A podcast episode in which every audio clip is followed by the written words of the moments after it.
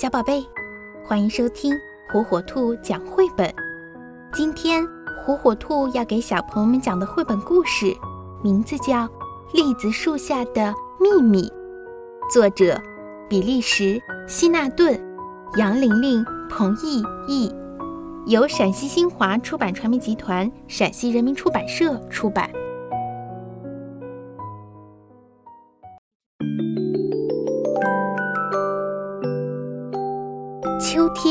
来到了树林里，一只小松鼠在收藏过冬的橡子，一只刺猬在寻找冬眠的地方，小鸟们在灌木丛中兴奋地叽叽喳喳地叫着。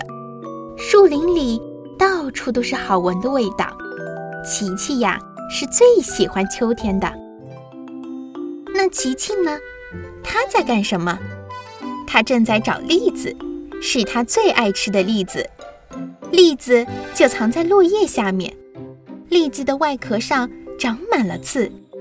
琪琪先用棍子撬开外壳，然后把栗子放进口袋里。他尝了一个，剩下的他决定留着以后吃。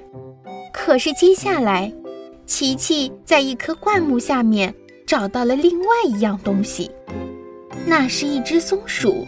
闭着眼睛睡在地上，琪琪摸了摸松鼠那毛茸茸的尾巴和软乎乎的肚子，它非常的小心，生怕会吵醒松鼠。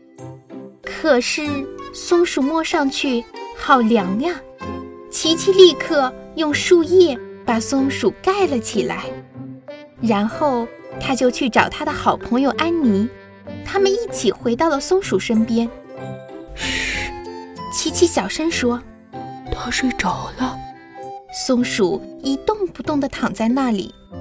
安妮也觉得很奇怪，他可能生病了，也可能从树上摔下来，摔断了他的小爪子。哦，那我们就来照顾他吧，快来！琪琪轻轻地把松鼠抱了起来。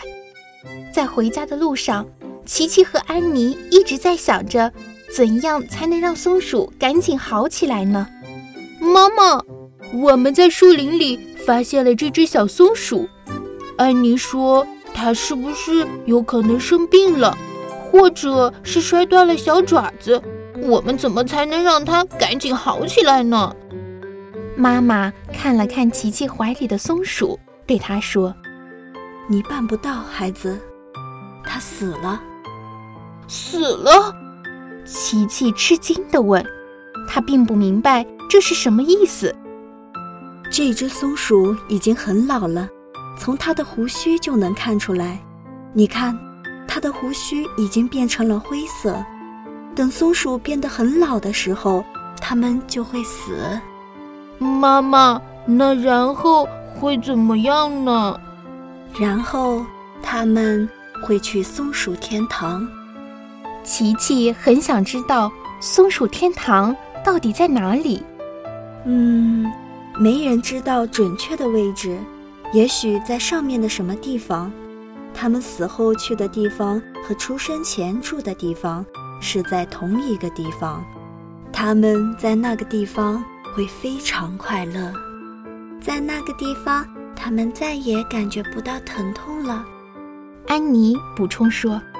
那真是太好了，这样他再也没有疼痛了。琪琪跟着说道。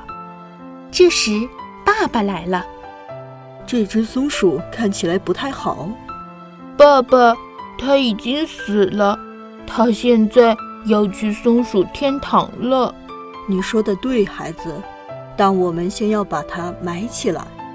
爸爸从棚子里拿来一个漂亮的盒子。